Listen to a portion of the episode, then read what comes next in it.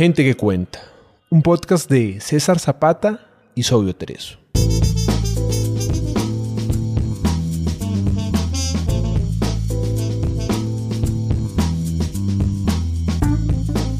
Gente que cuenta es un espacio para leer autores latinoamericanos poco conocidos.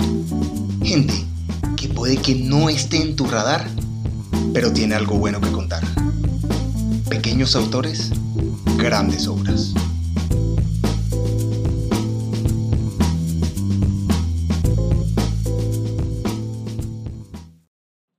¿Y si Dios, en vez de ser el todo, es y está cambiando en el tiempo? De eso versará la siguiente historia. Selección de poemas del libro El pie derecho de Maradona por Miguel Barreto Enríquez. Autor portugués, radicado en Bogotá. Jugar a los dioses o la geografía política de la creación.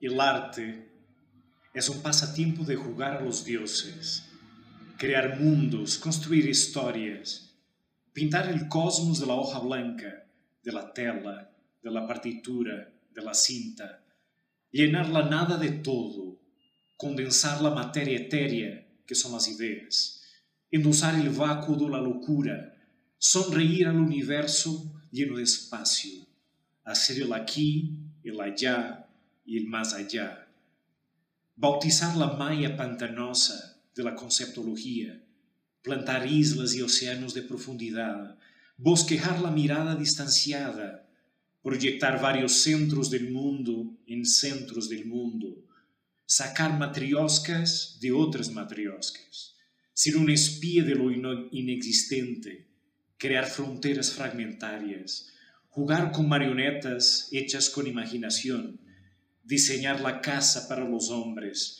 esbozar opacidades en el espacio, crear conjuntos de actividad simbólica, hacer surgir pasiones y ficciones, acortar las distancias al crearlas. Líneas torcidas. Dios escribe derecho en líneas torcidas. Tal vez porque está permanentemente borracho y ve el mundo al revés. Tal vez porque fuma opio y está constantemente bajo la niebla oscura del humo mágico.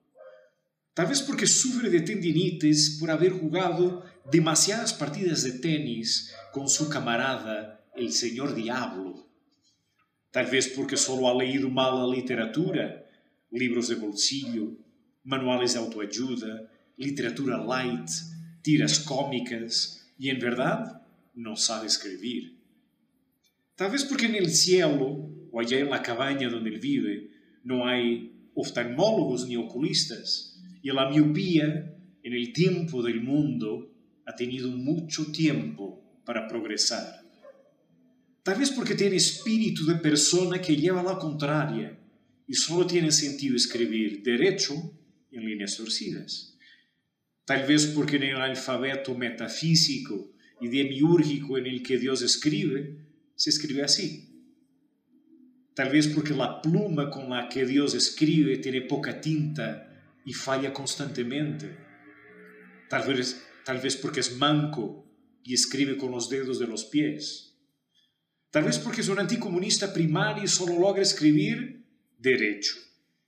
Tal vez porque tú estás aquí, en la cruz de los cuatro caminos, ella está tal vez en Pekín, pero tú ahí raspando mi reps con el barniz de los zapatos y ella llorando en el templo de Confucio están ambos incesiblemente, irresistiblemente, fatalmente, caminando uno hacia el otro.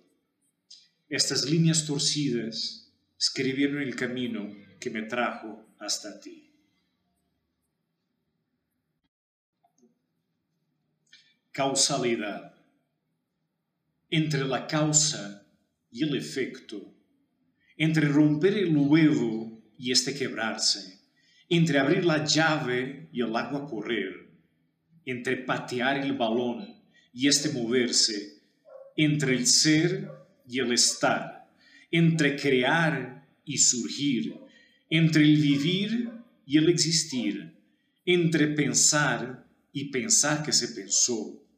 Hay un intervalo en el cual habita y se mueve el desconocido. La supuesta lógica y sentido son ilusorias. El puente entre los dos márgenes está incógnito. En ese espacio se mueve la razón, la clave del universo. Habita tal vez Dios, la ciencia, el arte, la religión, la filosofía, el esoterismo. Todos andan buscando lo mismo.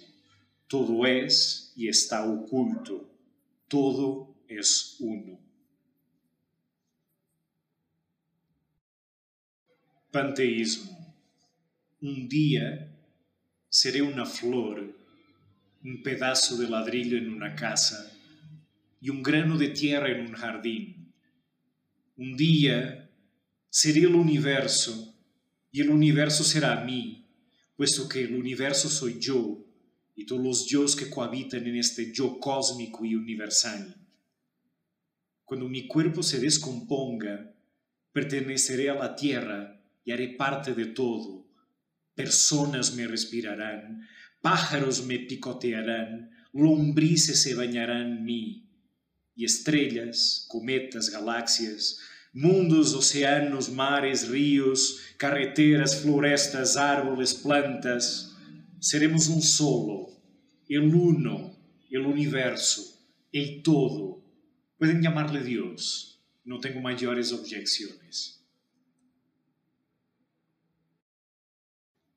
Los gatos están convencidos que dentro de cada bolsa, paquete, balde, bota, caja, cajón, se puede encontrar un tesoro, una golosina, la piedra filosofal.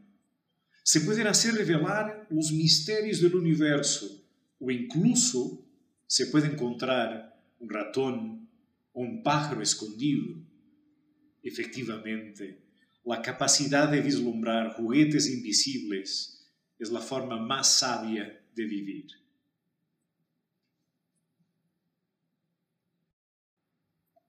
¿Y si Dios fuera un gato? ¿Y si Dios fuera un gato? ¿Y si Dios es un gato? ¿Jugará con la humanidad como un ovillo de lana? hará girar el mundo como un balón, causará temblores de tierra por salir corriendo detrás de una mariposa, extinguirá especies de pajaritos solo para no, no aburrirse, observará todo desde la altivez de su atalaya, dormirá tres cuartos del día, ronroneará sobre el mundo cuando esté feliz, le gustará que le consientan la barriga, estará entre nosotros, un gato callejero en una terraza, aquí en un indigente consciente. ¿Y si Dios es una gata? ¿Alguna vez estará en sus días un celo doloroso y extraño de maullidos extremos? ¿Cómo afectaría eso la energía cósmica del mundo?